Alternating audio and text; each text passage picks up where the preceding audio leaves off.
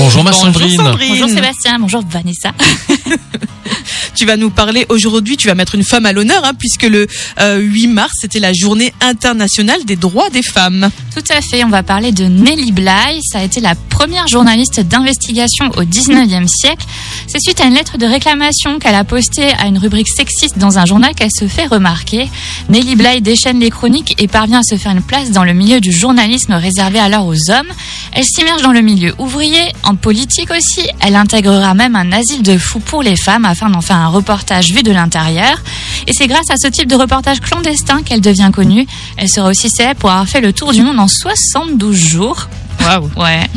Son côté intrépide lui permettra d'ouvrir la voie à d'autres grands noms du journalisme comme Katharine Graham, à qui l'on doit les Pentagon Papers, ou encore à Margaret Burke Wright, première photographe occidentale autorisée à travailler en URSS. Et pour réaliser cette bande dessinée, Luciana Simino a collaboré avec Sergio Algozzino. C'est un véritable plongeon dans le journalisme de l'époque, une BD instructive qui vous donnera peut-être envie de vous intéresser à des destins similaires ou au milieu du journalisme tout simplement. voilà, Ah, là,